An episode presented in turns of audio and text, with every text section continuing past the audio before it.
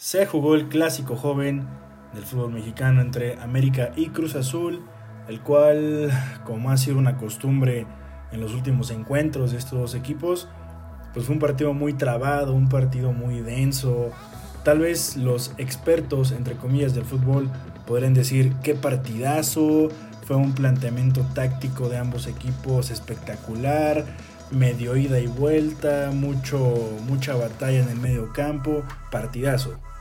Pero para el aficionado promedio, en el cual me incluyo, fue un partido aburridísimo, aburridísimo. De verdad me la pasé bostezando durante 84 minutos, que es cuando cae el empate de la máquina.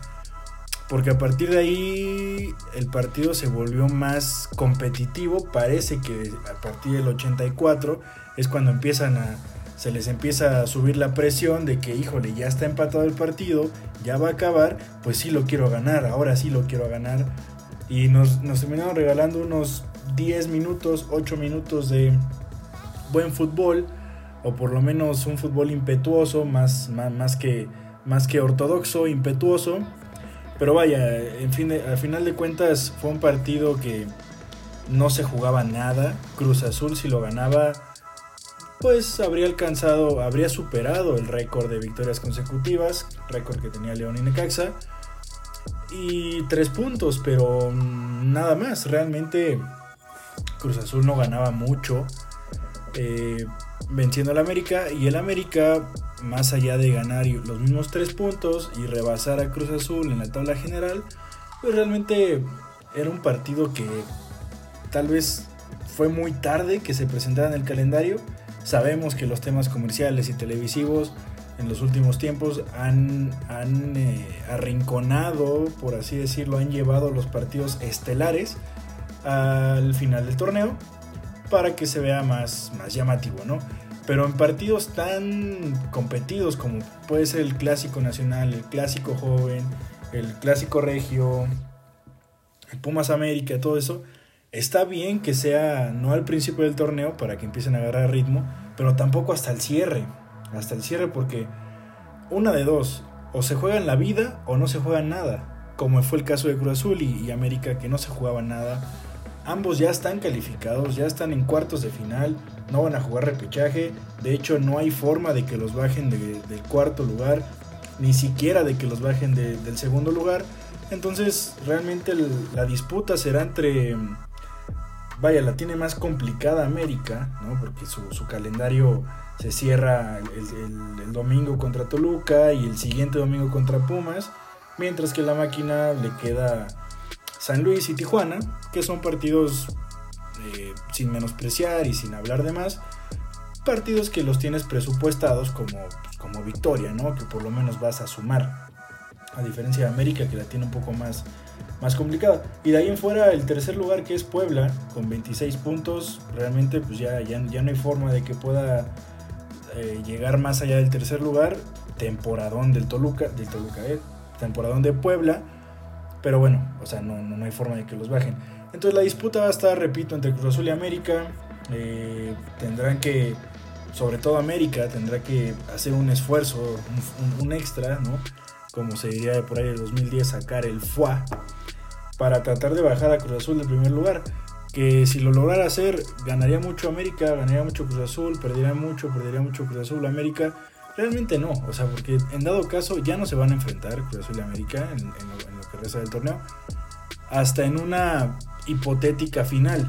Pero si la final es Cruz Azul y América, todos lo sabemos, el Azul y el América ahora comparten estadio, entonces realmente no hay una ventaja deportiva administrativa que te obliga a quedar en primero o en segundo, porque no te vas a enfrentar con, el rival. Vaya, o sea, sería simplemente anecdótico y simplemente orgullo decir quedé arriba de ti y ya, ¿no? De ahí en fuera.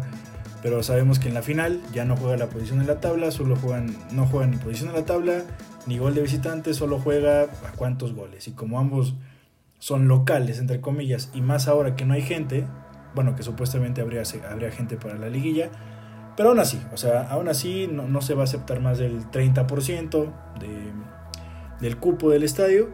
Que, a ver, tampoco nos engañemos, antes de la pandemia ni Cruz Azul ni América pasaban del 50% de capacidad, a menos que viniera Chivas, a menos que viniera Pumas, Monterrey o Tigres o un clásico joven incluso, podría, puede que sí superaba el 50%, por ahí en fuera, no nos engañemos, nunca se llenaba la Azteca, ¿no? Ahora, en cuanto al partido, hinche partido, más allá de que estuvo de hueva y que estuvo espeso y trabado y asqueroso, y, más allá de que tal vez el arbitraje entre que polémico y no polémico, que rigorista y no rigorista, me parece que fue un partido que se llevó a cabo eh, siendo conscientes que obviamente no se jugaba nada, no, querían arriesgar de más.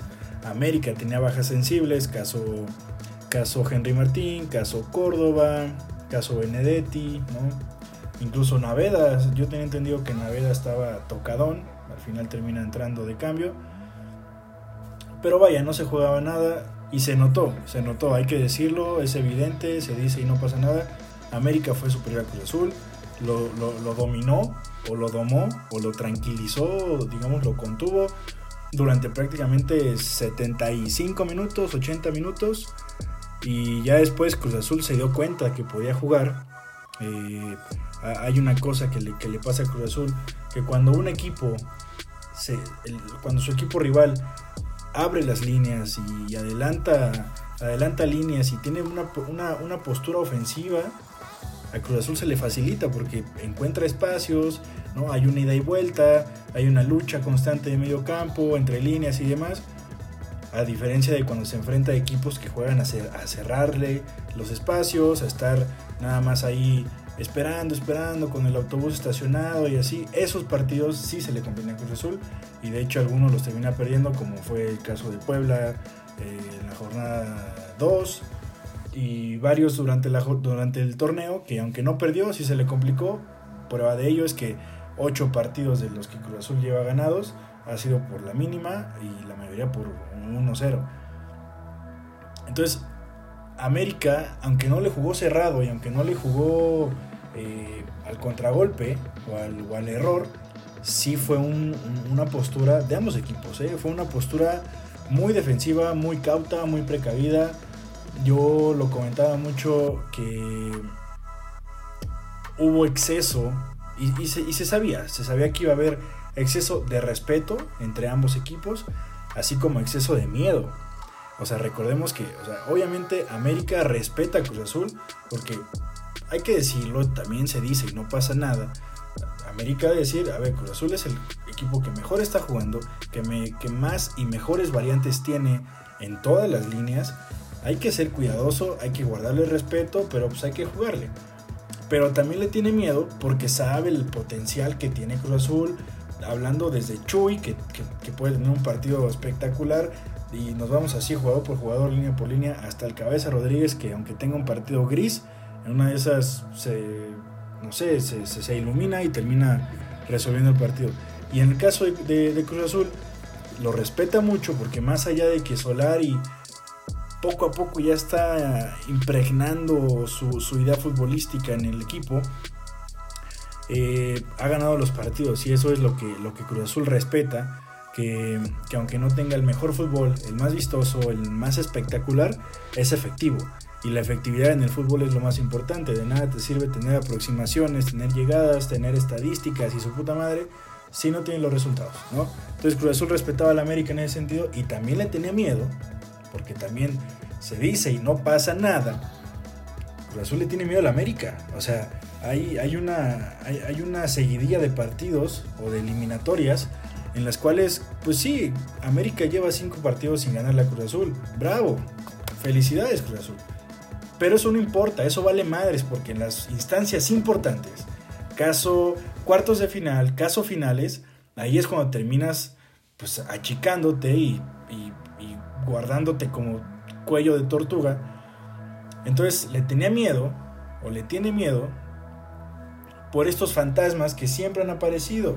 Y no solo en liguilla, recordemos aquel eh, partido que Cruz Azul iba ganar 3-0 y termina perdiendo 4-3, ¿no? Y, nos podemos ir muchos, muchos partidos, especialmente contra, el América. Entonces, en ese exceso de respeto y de miedo que se tenían entre ambos, pues terminan trabando mucho el partido y entorpeciendo tal vez la postura que tenían ambos técnicos. Recordando también que Juan Reynoso no estuvo en la banca por una expulsión en el partido anterior contra Chivas, que va estúpidamente a reclamarle al referí y lo termina echando. Entonces, no sé, no creo que haya influido, no quiero excusarlo, pero creo que es algo a mencionar. Y de todos modos, Juan Reynoso no es un, no es un técnico impetuoso, no es un técnico que tenga, que se caracterice por ser un técnico gritón o regañón o, intenso en, el, área técnica, pero creo que puede influir un poco en que los futbolistas volteen a la banca a pedir un apoyo, a pedir una, una, cuestión táctica y no tener a su, a su sensei. Estuvo el auxiliar técnico, digo, no hizo una mala chamba, al final tenía el walkie con Reynoso, pero vaya, creo que es algo, era algo que, tenemos que mencionar. Ahora, el caso del arbitraje. El arbitraje, sabemos que el arbitraje en México ha sido un tema desde siempre, ¿no? Antes del bar decíamos es que si hubiera tecnología sería otra cosa, eh, no puede ser que no vean esto los árbitros. Y cuando llegó el bar dijimos, excelente, ahora sí, ahora sí vamos a jugar fútbol, ahora sí vamos a tener una, una decisión o una, digamos, eh, algo, más, algo más neutral que pueda, que pueda no verse manchada por la interpretación o la, o la posición en la que estaba el árbitro. Y ahora que tenemos el VAR, no solo, no solo lo revisan cuando se les hincha el huevo, o sea, cuando algo es muy claro, hay veces que ni siquiera lo van a revisar porque no lo amerita. O sea, al final de cuentas, el bar está ahí, el bar funciona, el, bar es funcional, es muy bueno el bar, es una herramienta tecnológica magnífica. Pero si el árbitro no quiere ir al bar, no va a ir al bar. Y si el árbitro va al bar y le enseñan las tomas y demás, y el árbitro toma otra interpretación, pues la va a tomar y ya. O sea, realmente el bar no termina pitando, no termina arbitrando el partido. Entonces el arbitraje en el clásico joven, repito, fue, me parece adecuado, me parece adecuado porque permitió que el balón fluyera. ¿No? Sabemos que en, México y en varias partes del mundo se ha ido se ha ido normalizando que al más mínimo contacto el jugador se caiga, se pite foul. Entonces en este partido se, dejó jugar realmente hubo varias jugadas en las que eh, un tropezón de la máquina y no lo marcaban, Un tropezón de la América y no lo marcaban. Es decir, le daba fluidez, decía, párense, vamos a jugar y demás. El caso del penal. Híjole, yo no sé si mi corazón me esté cegando, pero no sé, creo que no había contacto en, de, del Piojo Alvarado contra, contra Fidalgo. Sí hay un contacto, pero ya que Fidalgo está cayendo, o sea, el, empeine del Piojo termina contactando con la cadera de Fidalgo, pero cuando Fidalgo ya está, en ya está casi en el suelo. lo que se pitó fue un contacto abajo entre la espinilla de espinillera de, del Piojo y el chamorro, digamos, lateral de Fidalgo. Puede que sí, sí exista una toma, solo que en la toma no, no se ve como el impacto, o sea, se ve que están muy cerca pero vaya, no, no, me parece un contacto pitable, ¿ok? Hay argumentos, lo que tú quieras, sí, pero el, vaya, un foul se pita con, con hechos, con, con, sí, con hechos y no con argumentos, ¿no? Por más que tú te barres por la espalda y demás, si no tocas al jugador, pues no hay falta porque no hay contacto. Entonces, en este caso, híjole, me, costó eh, aceptar que se haya pitado ese penal. Pero bueno, entendiendo que jugadas antes, minutos antes, el Shaggy Martínez le comete un penal asqueroso a Sebastián Cáceres, que lo está abrazando y luego se le tira encima. Eso no se marcó, ni siquiera se revisó. Entonces, digamos que hubo justicia, ¿no? Ese sí era penal, el Shaggy sobre Cáceres.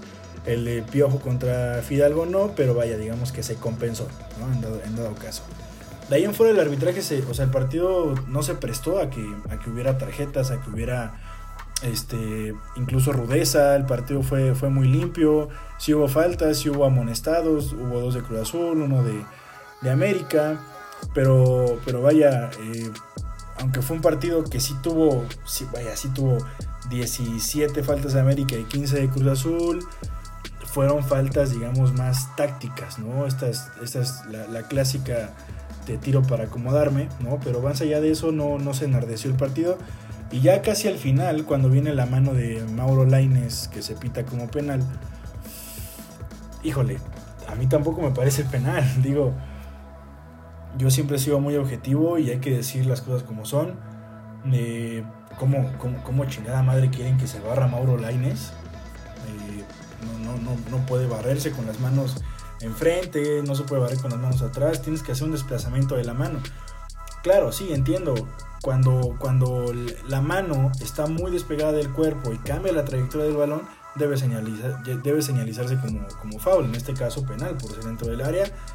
Pero sabemos que aunque hay argumentos, no, no hay intención. O sea, no, no creo que Mauro Laines, ni ningún jugador que haya cometido un foul similar, diga, me voy a barrer con la intención de tocar el balón, con las piernas o con el pecho o con los huevos, con lo que sea.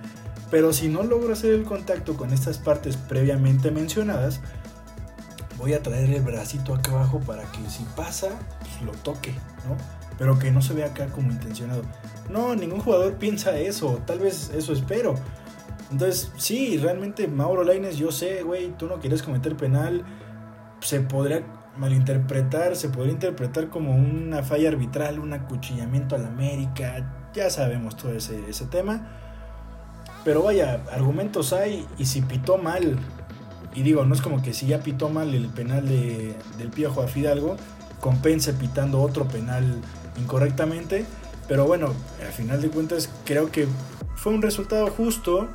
Aunque América fue mejor durante 70 minutos, tampoco fue contundente, tampoco fue avasallador, tampoco le pasó por encima a Cruz Azul. Simplemente tuvo mejor, o sea, se, se vio mejor dentro del campo de juego. Más allá de que Mauro Laines, antes de cometer el penal, justamente se dice gol fallado, gol en contra, ¿no? Y parece que es una ley que nunca falla, así como la ley de Lec, ¿me explico? Eh, porque Mauro Laines roba el balón a Shaggy Martínez por ahí del primer cuarto de, la cancha cementera, roba el balón, se va solo, obviamente las piernas del Shaggy ya no, ya no son las mismas que, tenía en América o en Pachuca, ya no le dan, no alcanza a Mauro, a Mauro Laines y Mauro Laines lejos de, de decidir eh, el balón. me parecía que era Roger o Viñas, quien entraba solo en el medio, en el, centro del área. Decide definir la jugada del solo, que creo que esa era la mejor opción, definirla solo. Pero la termina pasando por arriba, o sea, era un remate de trámite, digo, no quiero menospreciarlo, pero era un remate relativamente sencillo, ¿no? Viene, viene la falla, despeje de Corona, siguiente jugada, penal. ¿Quién la comete? Laines. Entonces, de, ahí en fuera, me parece que fue justo el resultado, me parece que, que ambos se van satisfechos. ¿Quién pierde más con este resultado? Probablemente América, porque se ve complicado, como decía al principio del capítulo, se veía, se veía complicado que se ve complicado que América logre pasar a Cruz Azul. Pero vaya, no es que, no es que Cruz Azul América le importe en el liderato. Aparte recordemos que América tiene enfrentamiento de la Conca Champions contra el Portland Timbers miércoles 28 y 5 de mayo respectivamente. Mientras el Cruz Azul se enfrenta al Toronto el 27 de abril y 4 de mayo. Entonces bueno, guardar las cartas, guardar a los jugadores, guardar el, oxígeno, la gasolina extra, la reserva, porque se nos viene la liguilla, se viene la Conca Champions y pues ya me parece que me parece que nos quedó mucho a deber el clásico. Eh, yo, yo soy de la idea de que tal vez el clásico joven puede ser el nuevo clásico nacional. Eh, porque sabemos que Chivas ha dejado de ser un equipo protagonista, se ha dedicado a y ellos solitos, ¿eh? Se han hecho la soga del cuello, se han dedicado a que se hable de pedas, se hable de escándalos, se hable de declaraciones y que no se hable de triunfos, de éxitos, de récords, de trascendencia, en fin. Mientras incluso la rivalidad, o sea, sabemos, incluso el aficionado Chiva ha de saber, no, vamos contra el América, puta madre, otra vez, ¿me explico? Mientras que igual América eh, América y Cruz Azul han generado mayor rivalidad en, los últimos, en los últimos años por las finales jugadas, por las eliminatorias en liguilla, por las goleadas en liga, ¿no? La última 5-2 en el Azteca, la remontada que nos dieron en el Azul. Vaya, hay, hay, más rivalidad, hay más, más, más, más, más leñita en, en la ecuación Cruz Azul América que en la ecuación América, América Chivas. Pero bueno, finalmente sabemos que, que el América Chivas, más allá de que Chivas no le esté echando ganas al clásico o a la rivalidad contra el América, pues sí sabemos que América y Chivas son los más populares y eso tal vez nunca cambie. Pero bueno, en, temas deportivos y en temas de competencia futbolística se están quedando se están quedando cortos, mientras que Cruz Azul no es que no es que quiera, no es que diga, "Ay, yo quiero ser el nuevo clásico", pero está levantando la mano para hacer que Cruz Azul América se vuelva más atractivo para incluso para los futbolistas que, que un Cruz Azul Chivas. Pero bueno, eso fue lo que finalmente sucedió en el clásico joven, Cruz Azul y América. Empataron a unos. Seguramente eh, nos veremos en la final, una final más. La tercera será la vencida para la máquina o seguirá valiendo verga en las finales. Es un tema que nadie sabrá, solamente hay que esperar y ser pacientes, ir paso a paso, partido a partido. Y bueno, ir a partido a partido, ir trabajando en la semana, ¿no? hablando como futbolista.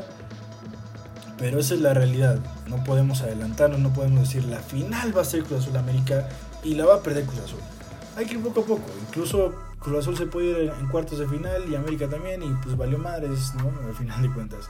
Entonces, esperemos y eh, nos vemos en el, en el, próximo episodio. Seguramente eh, estaremos hablando de, de, la, de, la, Superliga, la Superliga de, de, la, de Europa, de la UEFA, que ha causado un tema ahí controversial en redes sociales. Hay amenazas de la, de la FIFA y de la UEFA.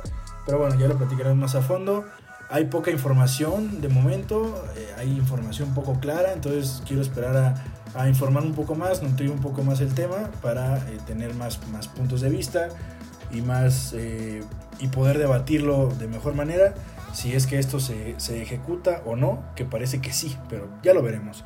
Entonces muchas gracias quien, quien se quedó, quien escuchó y pues, nos vemos en la próxima, cuídense y hay unos vidrios.